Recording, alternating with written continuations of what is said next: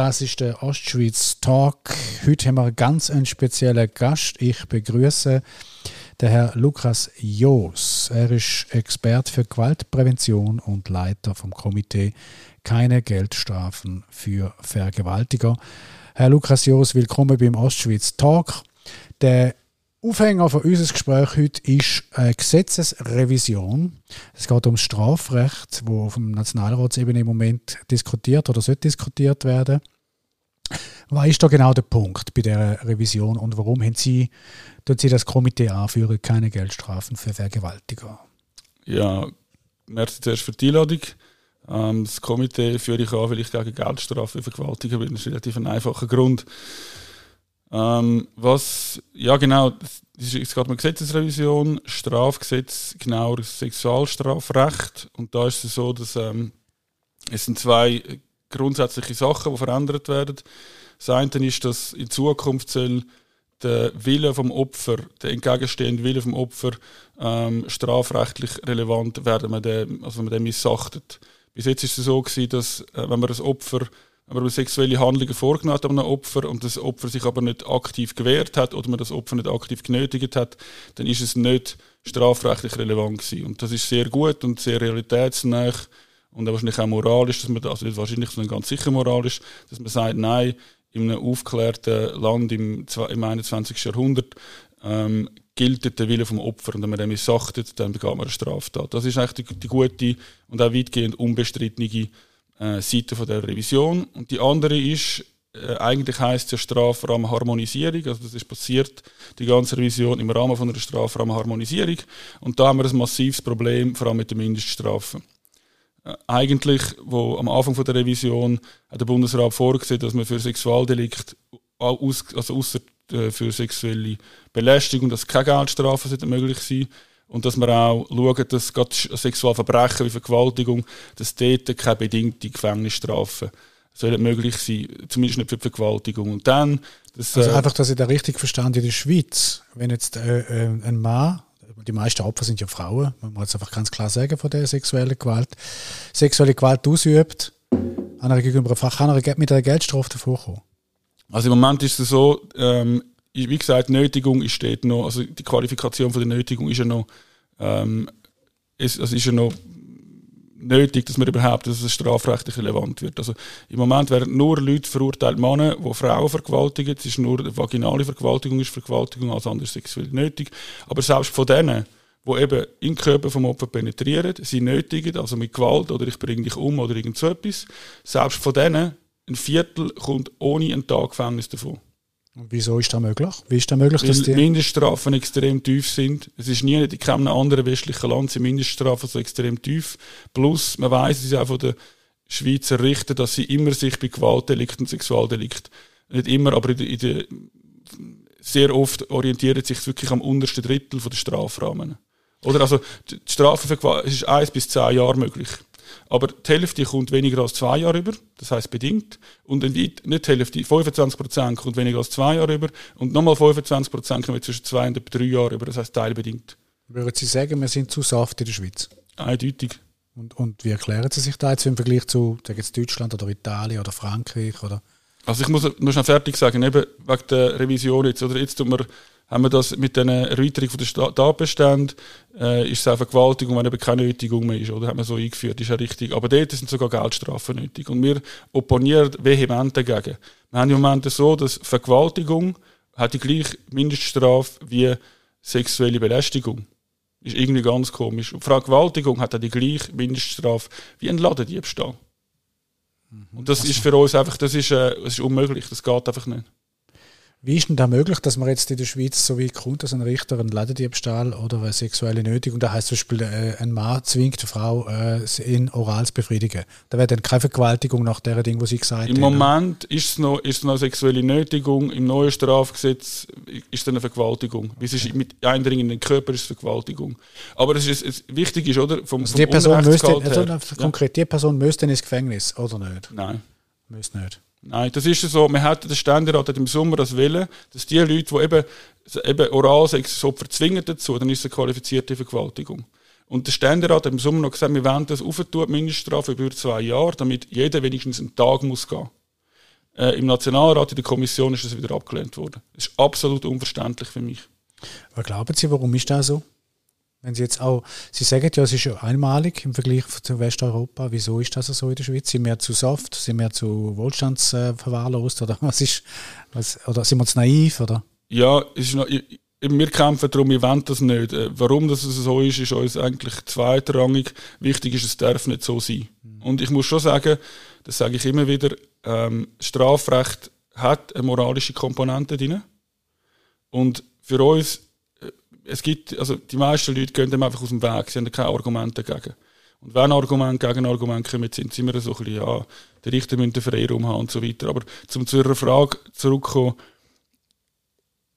es muss einen Grund geben, dass die Schweiz so soft ist, oder nicht? Ja, es, es ist irgendeine Art von falsch verstandenem Liberalismus. Man kann nämlich beachten, dass es unsere Anliegen finde in der Mitte-Partei viel mehr Sympathien als bei der FDP. Und es ist so eine ganz komische Art von, ähm, man muss es, die Richter müssen quasi für jeden Täter können die ideal ganz genau ähm, passende Strafe haben. Aber das, das, ist, äh, das ist nicht stringent, oder? das ist non sequitur, weil das Parlament kann sagen, das Parlament gibt Strafrahmen vor. Und ich glaube, wir sind uns einig, es gibt einfach keine Vergewaltigung, wo so ein elendes Bagatelldelikt ist, dass, man, dass der, Täter nicht muss in den Knast mir ist eben, also als ich das erste Mal gelesen habe, dass das so ist, ähm, eben so relativ soft, wie Sie sagen, ist mir das un unerklärlich gewesen, weil es ist ja, wir haben ja MeToo jetzt gehabt, ein paar Jahre lang, wir haben äh, eine viel höhere Sensibilität zum Thema sexuelle Übergriffe als noch vor, sagen jetzt zehn Jahren. Darum überrascht mich sehr zu hören, dass man in dieser Hinsicht sozusagen absoftet, also quasi äh, also juristisch abrüstet, während man medial aufgerüstet hat in dem Thema, oder? Es ist eine, also medial richtig Aufrüstung. also ja. es ist alles kommt gerade in die Medien, wird sofort skandalisiert, auch zum Teil äh, falsche Anschuldigungen, wo Männer zerstört werden mit der Karriere. Das ist also eine riesige Aufrüstung medial, aber juristisch anscheinend, wenn ich sie richtig verstanden wird, abgerüstet. Das ist, also ist mir eigentlich nicht verständlich. Ja, mir auch nicht. Wie gesagt, ich kann es nochmal sagen, es ist einfach grundsätzlich etwas nicht immer lot, wenn der Ladendiebstahl die gleiche Mindeststrafe hat wie Vergewaltigung. Ja, natürlich. Und ja. Akteure auch, ich glaube, ein gesunder Feminismus, oder? Es gibt immer Männer, die ähm, frauenfeindlich handeln oder auch mannenfeindlich oder die einfach Sexualstraftäter sind. Man wird die sexuelle Gewalt nicht einfach überwinden, das wird nicht gehen. Ähm, und da ist es auch richtig, also ich sehe vollkommen den Sinn von einem Feminismus, der sagt, das lassen wir uns nicht gefallen. Aber für mich ist ein gewisses Eintrittsbillett für den Feminismus, ist, man, man ist keine Geldstrafe für Vergewaltiger. Und nachher irgendwelche Gendersterne oder ähm, ja, ich kann sagen, BH verbrennen. Das ist, ich weiß es nicht, ich bin kein Spezialist. Ob es, ob es, ob es richtig ist oder falsch, wollte ich gar nicht beurteilen. Aber ich glaube, ähm, das Eintrittsbillett wäre halt durch Geldstrafe für Vergewaltiger verhindern. Und da ist es nicht. Wenn jetzt die, die, die feministischen linken Frauen, die Sie so kennen, äh, aus der SP oder irgendwo, sind die nicht da dabei bei dem Komitee in dem Fall? Also aus dem Komitee hat es außer von der Grünen Partei sind alle Bundesratsfraktionen vertreten. Mhm. Und wir haben auch ähm, einzelne Mitgliederinnen, Mitglieder äh, aus Frauenorganisationen, die genau da eine Bestellung beziehen und sagen, das geht überhaupt nicht. Es ist aber zu beachten, dass ähm, ja, viele sehr laute oder sogar vorlaute Exponentinnen aus dem Milieu, die schweigen zu dem. Und sie, oder sie unterstützen sogar äh, das Anliegen an sich nicht. Und ist das auch wieder irgendwo unerklärlich ne? für, für Sie, oder? Weil ich, wenn ich das jetzt so höre, ist mir das genauso unerklärlich. Wie die mediale Aufrüstung und die juristische Abrüstung sind die, die linken feministischen Frauen sind sehr laut, wenn es um äh, sexuelle Gewalt geht im öffentlichen Raum. Aber sobald es äh, anscheinend um die Gesetze geht, sind es dann wieder für die Soft-Variante. Das ist eigentlich unverständlich. Ich weiß es nicht. Es ist unverständlich, ja, für mich ganz klar. Also, weil eben der Unrechtsgehalt ist so hoch. Und das Interessante ist ja, die Kreis zitieren die gleiche Forschung, die wir auch zitieren. Nämlich der Unrechtsgehalt ist sehr hoch, die Folgen für die Opfer sind sehr schlimm. Ähm, ich, ja, ich kann es nicht, ich, es ist ja. schwierig zu erklären. Ähm, ab und zu wird gesagt, wir nehmen ja keine Stellung, nein ist nein oder ja ist ja, unser Komitee ist gemischt und wir sagen einfach, wir können mit beidem leben, wir können nicht leben mit ja oder nein heisst gar nichts, oder? Was es ist, wenn Geldstrafen auch möglich sind, oder? Aber es wird manchmal wie gesagt, ja, man muss einfach schauen, dass ein Ja ist Ja kommt und dann stellt sich das Problem von der Strafen irgendwie gar nicht mehr, weil dann, dann kann, ja gar kein Delikt mehr passieren. Das ist so ein das, oder? Das hat mit der Realität nichts zu tun, aber das ist eine Ausflucht. Die wir Würden Sie sagen, es ist das falsche Menschenbild dahinter? Also es ist ja, oder wenn es um Gewalt geht, und Sie sind ja der Spezialist für Gewaltprävention, und wenn es um Gewalt geht, das ist das, was ich jetzt einfach mir so ein bisschen angelesen habe die letzten Jahre, wenn es um die Frage vom Bösen geht, vom, von bösen Handlungen, schlechten Handlungen, gibt es eigentlich wie zwei Menschenbilder, habe ich das Gefühl, in der Moderne, die uns gegenüberstehen. Das eine Menschenbild sagt, der Mensch ist grundsätzlich geprägt von seiner Struktur, gesellschaftliche Struktur, Kultur. Je nach Kulturkreis und strukturellen Bedingungen ist er halt äh, gut oder böse. Und äh, wenn das so wäre, wenn das stimmen würde, ich glaube das nicht, oder? Aber wenn das so wäre, das wäre quasi sozialistische, linke Lesart vom Mensch, dann müsste man vor allem Strukturpolitik machen. Dann kann der Täter eigentlich auch nichts dafür. Also sagen Sie mal einen Täter, der quasi aus einer Kultur kommt, wo Frauen nicht wert sind, wo man sie so so schlägt und vergewaltigen darf, auch in der Ehe. Der kann ja dann nichts dafür, der hat ja da halt so gelernt und dann muss man ihn sozusagen umerziehen. Und dann macht er so eine so eine Strafmaß, wie sie es sich wünschen, ja keinen Sinn. Das macht ja nichts, äh, keinen Sinn, wenn man den bestraft. Man muss ihn erziehen oder, oder umerziehen. Und dann gibt es so die jüdisch-christlichen Varianten, oder, wo ja das Abendland relativ lang darauf geruht hat. Nein, das Böse kommt nicht aus der Struktur oder aus der Kultur. Das kann begünstigen, selbstverständlich ein schlechtes Umfeld, aber es kommt in erster Linie vom Mensch selber, also aus dem Inneren, aus dem Herzen, sagt die Bibel sogar. Würden Sie sagen, die zwei Menschenbilder stehen sich da mehr oder weniger gegenüber und im Moment hat halt das Nummer eins jetzt quasi Vorrang. Ich bin überzeugt davon, es gibt äh, den, äh, James Quinn Wilson, ist einer der eminentesten Politologen und Kriminologen im 20. Jahrhundert, der hat gesagt, 1975 in einem Vorwort von einem sehr immer noch heute relevanten Werk Thinking About Crime, dass ähm, für Public Policy das Erste und das Allerwichtigste, was man bräuchte, und vor allem gerade wenn es um Kriminalprävention geht, das sage ich ein nüchternes und klares Bild von der menschlichen Natur erstens und zweitens vom Ausmaß, wie man die menschliche Natur kann verändern. Und dort ist es so, man kann tatsächlich schauen, jetzt, wenn wir im Westen ein zurückschauen, wie es aussieht mit der Kriminalität, vielleicht in den letzten 200 Jahren, es sind die beiden Menschenbilder, die einander gegenüberstehen. Und das Argument ist säkulär. Es ist einfach so, wenn man Gewaltprävention auf dem biblischen Menschenbild äh, aufbaut, dann funktioniert sie viel besser. That's it. Und wieso funktioniert sie besser? Wahrscheinlich, wie, sie eben, wie das, das biblische Menschenbild näher an der Realität ist. Aber ich sage jetzt mal, aus Sicht von der Gewaltprävention spielt es gar nicht so eine große Rolle. Wichtig zum Wissen ist, es funktioniert viel besser, wenn man in der Gewaltprävention äh, nach dem Menschenbild handelt. Die, die, die Effekte sind einfach viel besser. Also was heißt das zum Beispiel in der Gewaltprävention nach dem Menschenbild handeln? Zum Beispiel würde das bedeuten...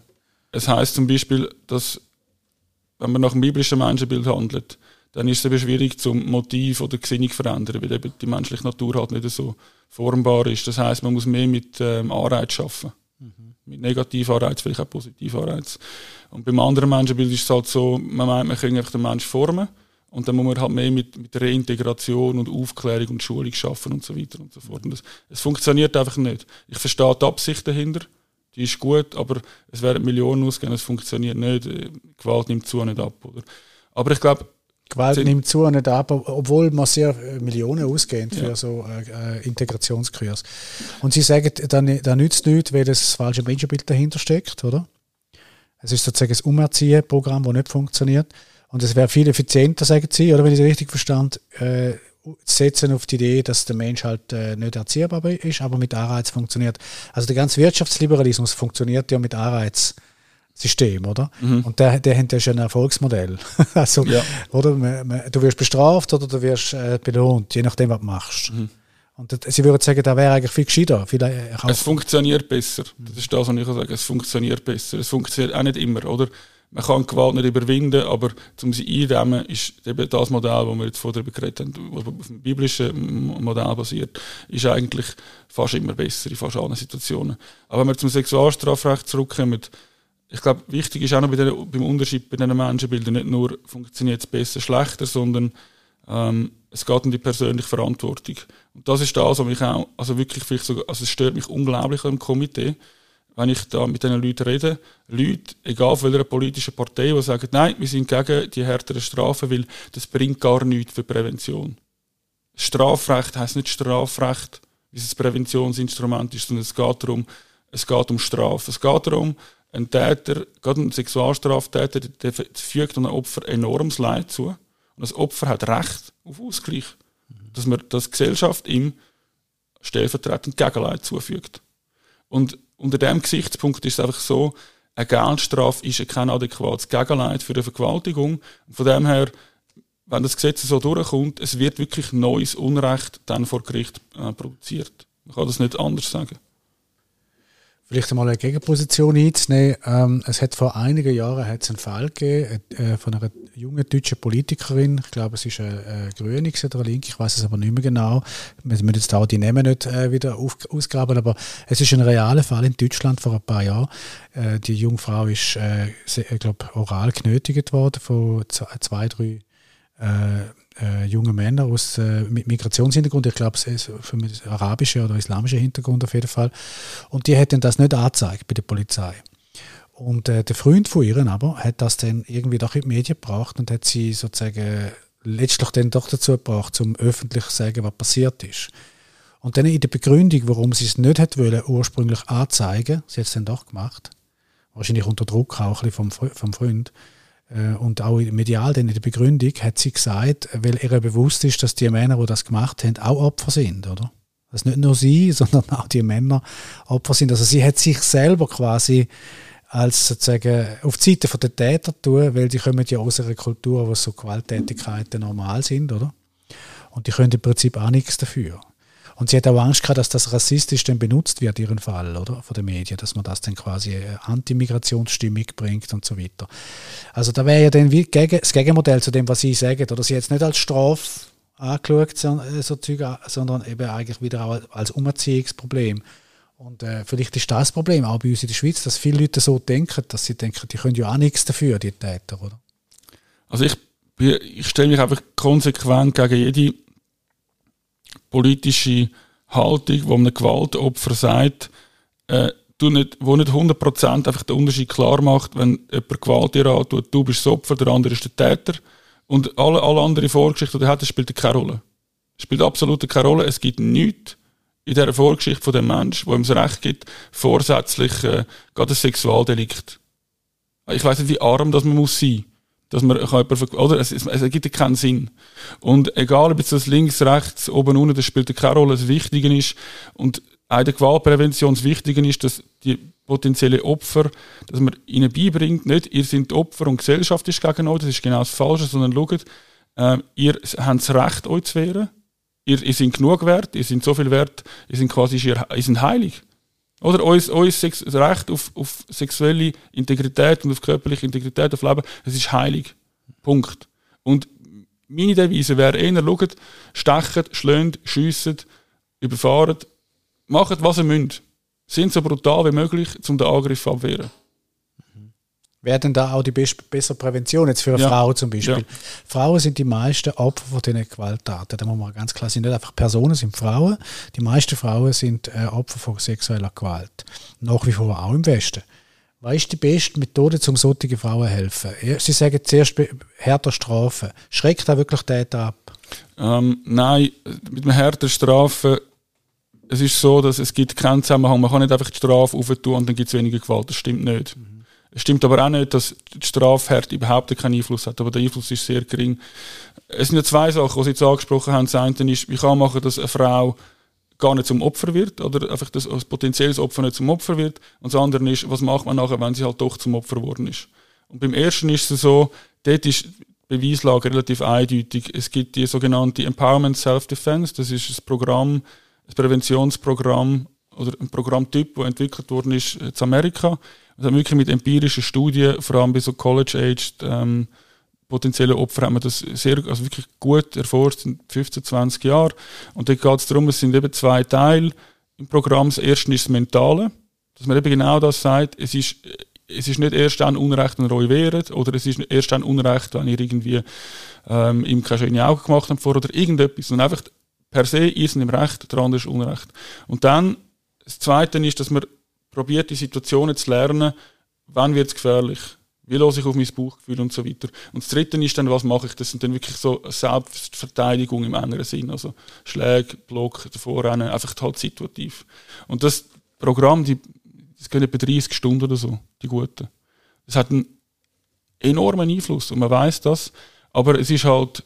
Gibt es das in der Schweiz? Das Nein, das, es, ist, es interessiert niemand. Man tut lieber aber das wäre doch, wär doch jetzt wirklich etwas Sinnvolles, wo ja auch zeitlich be bewältigbar ist. Das könnte man ja fördern jetzt zum Beispiel. Man könnte das, aber dann, dann will man wieder darüber reden, dass ähm, sexuelle Gewalt halt zwischen dem Täter und dem Opfer primär stattfindet und nicht zwischen der bösen Gesellschaft und ähm, irgendwie, ja.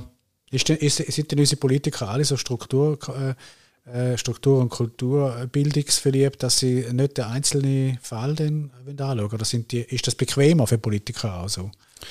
Ich weiß es nicht.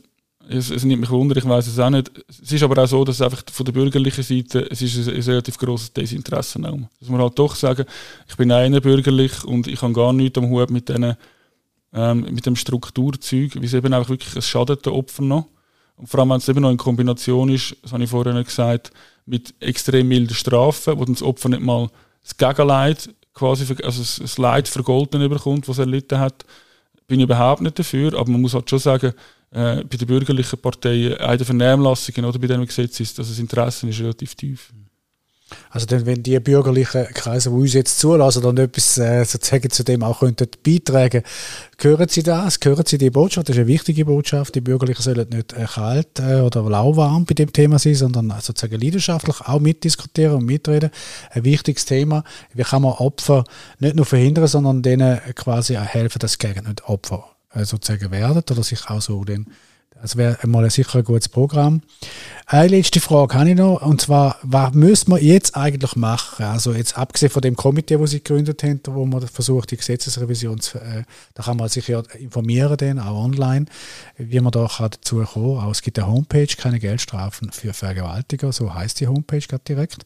Da können Sie sich selber informieren über alles. Aber was müssen wir sonst noch machen als Gesellschaft, als die, wo, wo gerne würden, etwas helfen auch bei dem Thema? Ich würde mir einfach wünschen, dass man unterscheidet einfach zwischen wirklich strafrechtlich relevantem, schwerwiegendem eben Gewalt und Sexualstrafe. Das ist ein ein Jahr von Feminismus und von, von, ähm, von Solidarität, wo ich auch viel zu wenig spüre bei diesen Opfern. Und dass man dann sagt, wir schauen zuerst mal das an. Wir kümmern uns jetzt ernsthaft darum.